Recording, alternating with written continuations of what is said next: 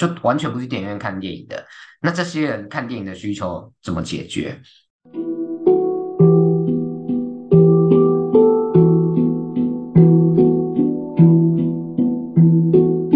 蓝海就在你身边，转动思考的角度，开启蓝海新商机。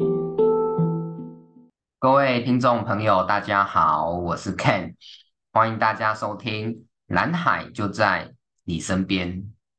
呃，两三个礼拜前的周末，对，有一天晚上，我就是事情都忙完了，然后就想要吃个宵夜，然后我把宵夜准备好之后，我就忽然很想追剧。其实我就是呃，可能有半年多都没有没有看过剧，然后就农历过年那时候看过一出剧之后。对，都没有再追剧这样子，然后因为最近很多人，就是我那个 Facebook 的那种朋友圈的我的同温层，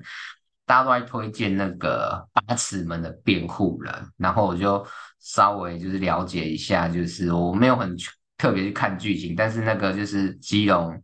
正滨渔港，那以前它叫做八尺门，然后那边住很多阿美族的原住民，那从事这个远洋渔远洋远洋渔业的这个船员的工作，然后对，这种故事就会很吸引我，对这种比较小人物的当主角的故事，就是对我都很有吸引力。然后这次八成的辩护人，他。又是呃，主角设定是这种外籍，现在外籍的渔工，然后跟我们的原住民，对，有一些这个呃刑事案件发生，那那又用辩护人的角色来来讲这个故事，对，反正这些元素组成起来就蛮蛮吸引我的，我就想说，对，那来看个一集好了。结果呢，最后我就一口气把那个八集都看完，好像看到。凌晨四点之类的，对，这剧这个剧真的太好看了，就对，蛮推荐给大家的。那讲到八尺门的辩护人，我就脑海里又浮现这个抢救雷恩大兵，那个是我大学时候的电影。那那个时候可能就是他轰动的原因，是因为这个把战争的场面拍得很很逼真，然后很壮阔。对，但是他比较吸引我的，反而是就是对，又是小人物的故事。那那对，很多人为了去救一个二兵，我忘记确切的兵阶，反正就是一个呃位阶很很很很小的军人阿兵哥这样子，在在我忘记一次大战二次世界大战的时候，对，那我就反正我就想到这个这种这个这个电影，对这样的故事都都会蛮吸引我的，对，我觉得那个是社会。很很真实的一面，那就是想到这两出戏，就是八尺门的辩护人跟抢救人大兵，我就觉得，哎，好像可以用电影这个产业过去三十年以来在台湾这个电影产业的变化，那可以跟大家分享一些蓝海策略的观念。对，过去三十年来，就是台湾的电影产业有蛮多的。变化的那那这些变化，我们可以看到，第一个就产业是动态的，对，产业本来就会是改变，那那都是有人去让它改变，那不会 自己无缘故的发生变化这样子，对，所以我们都可以当那个去主动去呃改变产业，就是创造每个产业的新蓝海模式的那个人，对，就我们都可以有有这样子的精神，从这个电影产业的故事里面去，所以。所以今天我想跟大家分享两个如何去创造产业的新模式的这种蓝海策略里面的原则或者是理念这样子。对，那当然前提就是我们要先知道产业是动态的，所以我们从电影院开始。那我回想，就是小时候，小时候对电影院有模糊的印象，就是我好像那时候我爸都带我们去西门町，也许是很都路上吧，应该是，我没有百分之百的确定。那时候应该有个叫新世界或大世界或者新世纪之类这样子的名字的电影院。那在里面看过什么电影，我完全没印象了。不过我记得那个外面会有那个摊子。就不止一摊在卖这个水煮花生跟菱角，对，我觉得这两个东西很好吃。呃，就是我对小时候可能就是，比如说幼稚园或者是小学一二年级那时候，电电影院的印象。然后小时候我家住新庄嘛，那有时候我爸会带我们去财源戏院，对，可能有住新庄的。这个朋友可能会有一点点印象，叫做新庄 唯一的会会上映那个院线电影的，就是叫财源戏院。对，那当然现在都已经不存在了。我们如果假设就是说，呃，西门町的电影院或者是新庄这个财源戏院，就是三十几年前台湾电影院的状态，那之后发生哪些变化呢？那我想先讲的是，就是又回到抢救连人大兵，就是我大大学时候那个。我大学的时候大概就是只看过一个院线片，就是到电影院里面去看当下正在上映的片，就是《铁达尼号》。那时候大一刚入学，那那同学跟着看嘛，那时候就这种同才，对，就是 要看就跟着看这样子。那那当然也确实是蛮好看的啦。那后来我就就是再也没有去电影院看过电影的，在念大学的时候，因为我觉得太贵了，以那时候的这种。经济能力跟价值观就是舍不得花钱去电影院看电影，但是抢救连大兵它太轰动了，然后很多人在讲，然后这个故事我也真的蛮有兴趣的，所以就就很想看，对，但是就是自己想看嘛，然后就舍不得到电影院去看，所以后来呢，我就等着它二轮片 上映的时候再去看。我记得我那时候是去木栅的光明还是光南戏院看的，那时候应该是一部五十块之内，而且可能那时候应该还是，譬如说有两部轮着播嘛，然后也不会清场，你可以去看。就是那个时代，一九九八九九年那个时候，台湾二轮片大概五十块就可以看两部，这样子是这样子的，对，所以。二轮片那时候为什么可以存在？因为有些人就是他，像譬如说像我这样子舍不得花钱去看院线片，还是院线片那时候的时间他是没有办法去 follow 的，没有办法去跟的，因为院线片可能就只有两个礼拜左右的时间，那单价太高或者是时间没办法配合，这个就是当时候院线片的两个痛点。那解决这个痛点的其中一种方式是什么？就是二轮片。对，所以。找到痛点就可以开创一个新的蓝海的商业模式，对，所以我们在电影院里面就可以看到第一个这样子的例子，它去解决院线片上面呃价钱跟时间的痛点之后，那用二轮片，然后用比较便宜的方式，不清场的方式，是看两个片的方式，对，那那能够呃经营起这个商业模式。那第二个呢，就要跟大家分享的就是痛点的例子，就是国宾戏院那时候应该是那个也是西在在西门町的国宾嘛。那很多这种场面的电影，它的视觉效果、它的声光效果是很很很它的诉求重点的。那如果在普通的电影院里面看它的这种呃荧幕的大小了，还有声音的效果、视觉的效果不够震撼。那解决这个痛点的方式呢，就是就是对，就是像国宾那时候那样的模式，它它的荧幕很大，它的声音很立体，那视觉效果也很好，对，所以这个就解决了这种，比如说以战争片为主的动作片为主这种剧情，在这种地方播放，那效果会更好，也提供了这种震撼的价值给去看电影的人。这是第二个跟大家分享，就是解决一个产业里面痛点，那创造新模式的例子，国宾戏院。那后来呢，就是又有像华纳维修这样子的这种影城出现，那它的影厅很多，所以它一次可以播放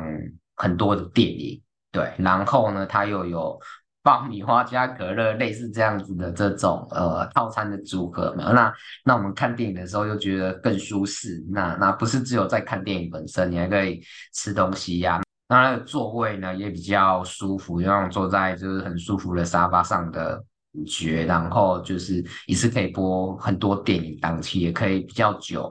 对，所以这个又解决了一些呃现有那时候现有院线片的一些。痛点，对，你没有东西可以吃，你要从外面买，然后你的选择不够多，对，那你的座位不够舒适，对，所以一样那时候就是你能够去定义这些痛点，那你做过一些实验，知道说，哎，确实市场上有这样的一群人会因为这样子，你去解决这些痛点，那那改变原本的看电影的这种模式，不管是到二轮片来，到这个呃呃震撼效果的国宾，到舒适效果的华纳，我们都可以看到说，如果如果我们能如果我们能够定义出一个产业，就是具体存在、已经存在，但是没有人去把它定义出来的问题，然后给它一个合理的 solution，然后价位也是呃，就是人那那个族群可以接受的，那都可以开创。南海的商业模式，对，这是第一个，就是我们前面很多集都有提到啦，就是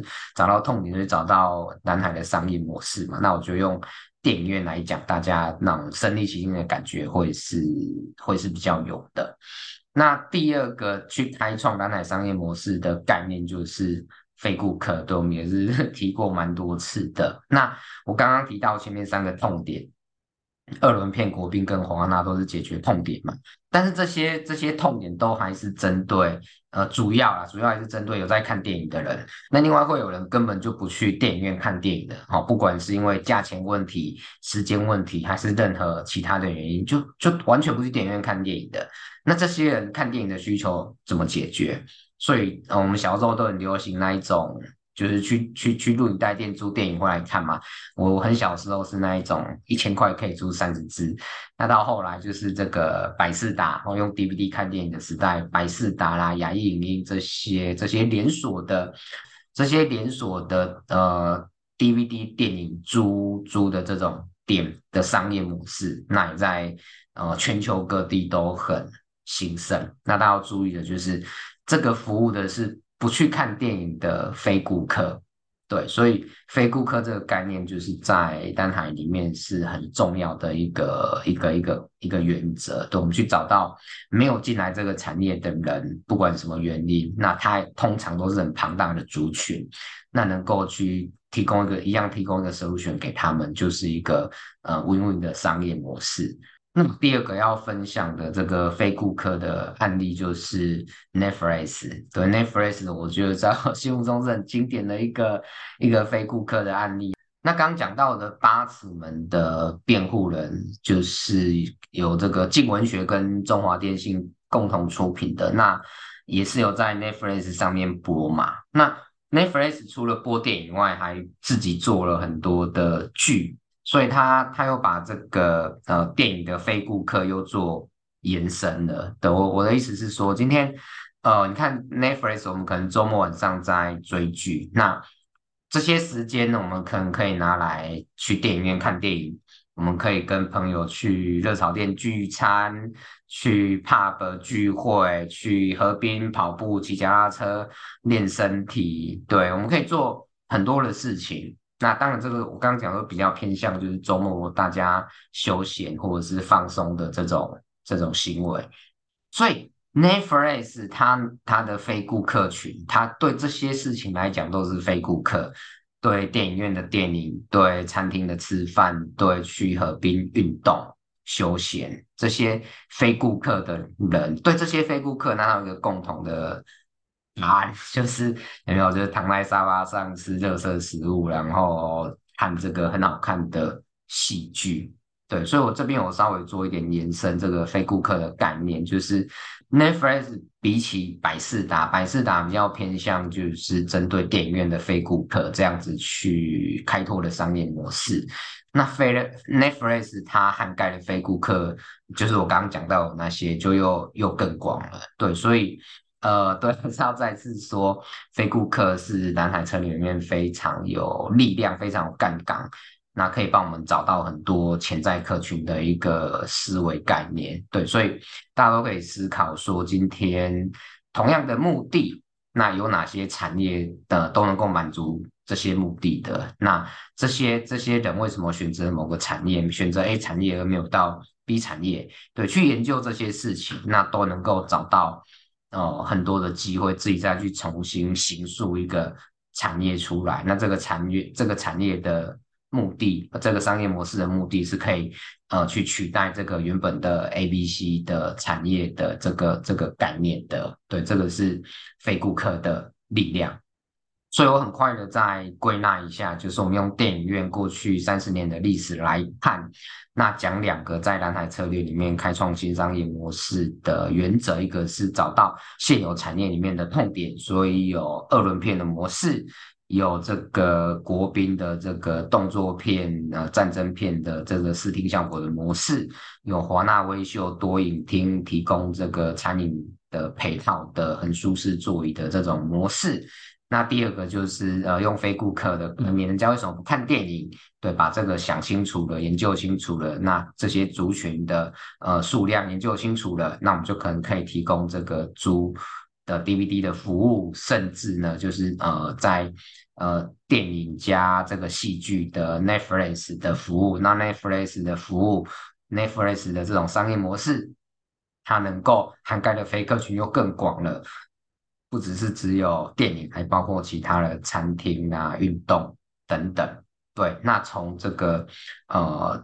解决痛点加开发非顾客这样个原则，我们就可以去看到说，今天每一个产业都是动态的，都是随着时间一直在变化的。那我们要怎么样子当那个去开创新商业模式的人？对，去找现有产业的痛点，去研究这个没有进来这个产业的非顾客，都是。很好的方式。那另外还有一个，我觉得也是在电影产业里面很棒的例子，因为它我觉得它同时涵盖了解决呃现现有看电影模式的痛点跟非顾客精神的模式，就是第四台的电影台的以前，但现在第四台要还包括什么 MOD 啊，各种其他看看第四台的概念的方式。但是呃，譬如说以前。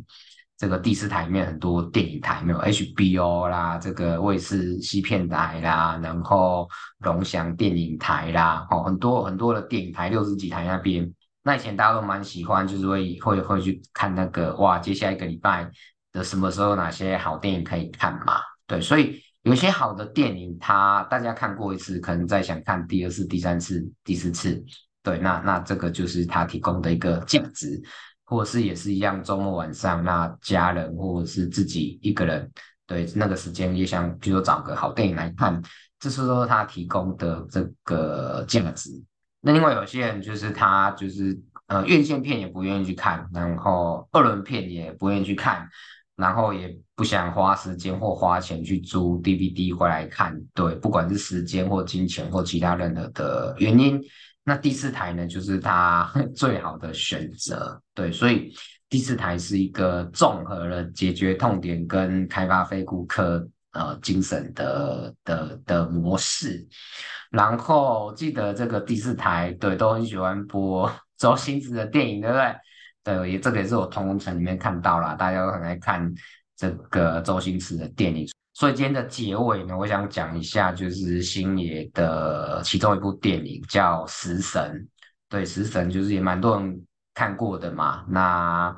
他 ending 之前有没有？他做了一碗这个黯然销魂饭，就是叉烧饭加洋葱嘛。大家觉得以前典型的叉这个叉烧饭，叉烧饭要好吃的，就是那个叉烧。要很好吃，对，那个是最关键的地方。但是啊，在这个叉烧饭里面加了洋葱嘛，就是哦，大家都会想到自己生活上这个伤心难过的事情，对，就黯然销魂饭。那那我想讲这个例子，就是说，对，这个连叉烧饭这么这么普遍、这么平民的、这么完全竞争市场的，几乎很难找到差异化的产品。对，那你都可以用洋葱赋予它新的价值。那我想在任何的产业，那任何的职业或者是人生的任何状况，那我想随时都存在的很多的机会，那是我们可以去再开创的，就是我们能够跳脱这个框架去找，都是找得到的。或者可以去实验，把它验证出来的，所以就是星爷讲的那句话，对，只要有心，人人都是食神。那只要有心，我们都可以开创，呃，每一个产业的蓝海跟自己人生的蓝海。那今天用就是电影来跟大家分享蓝海策略里面的原则的故事，就到这边。那最后还是就是跟大家分享，我觉得八尺门的辩护人真的很好看，我觉得每个人去看都会有不同的收获，那里面会很多就是触发我们去思考的事情跟点，那再次推荐给大家。好，谢谢大家的收听，今天分享到这边，拜拜。